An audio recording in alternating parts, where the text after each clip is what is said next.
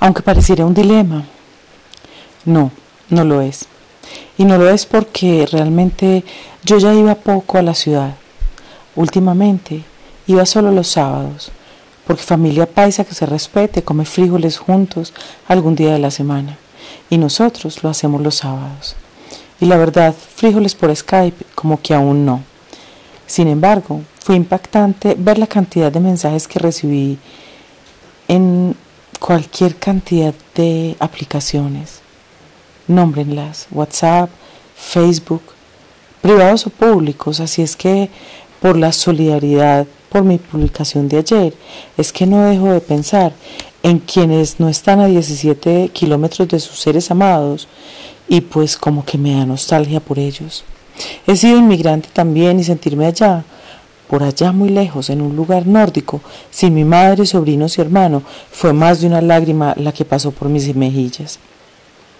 Así es que no crean tampoco es que, que van a dejar de verme. Tranquilos todos, que no panda el cúnico.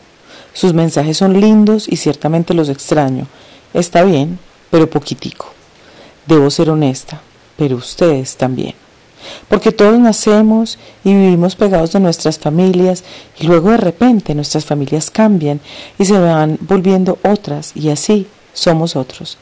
Mi familia es diversa, un hijo, una madre, un hermano, su esposa, tres sobrinos que amo con todo, un ex marido y padre del ser que más amo, una mujer que desde hace muchos años está conmigo porque siente que es mi hermana, su hijo, siete peludos que son nuestros compañeros, varias ardillas que comen más maní que cualquiera de ustedes y miles de árboles.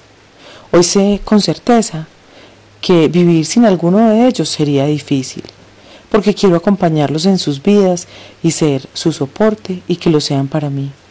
Algunos de ellos siempre están ahí, otras veces no, y debe ser así, porque así eventualmente, cuando no están, los extraño, y extrañar es maravilloso.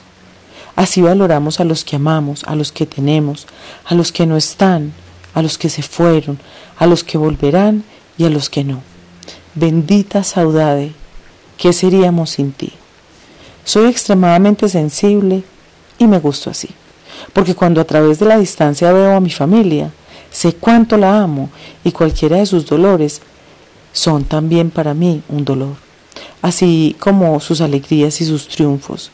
Lo que le sucede me desvela y me mantiene alerta.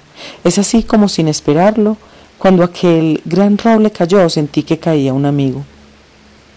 Lo abracé tantas veces, estuve a su lado muchos días recostada.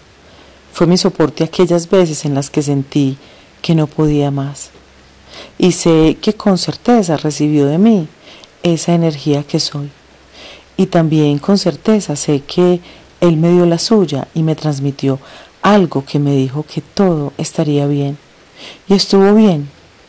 Sí, soy diferente.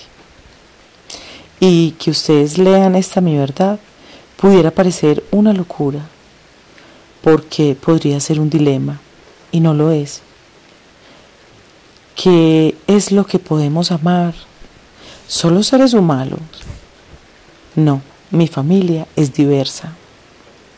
Y no solo mi familia, Vivo en un país diverso y cuando pienso en sus páramos, bosques de niebla, manglares, océanos o en cualquiera de sus ecosistemas que hoy sufren por efectos antrópicos, es que siento un dolor tan profundo que es como si también hirieran a mi familia.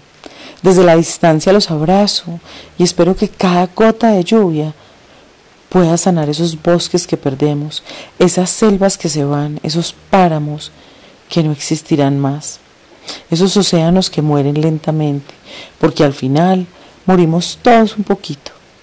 Y ahí no hay dilema, ahí lo que hay es una verdad dolorosa.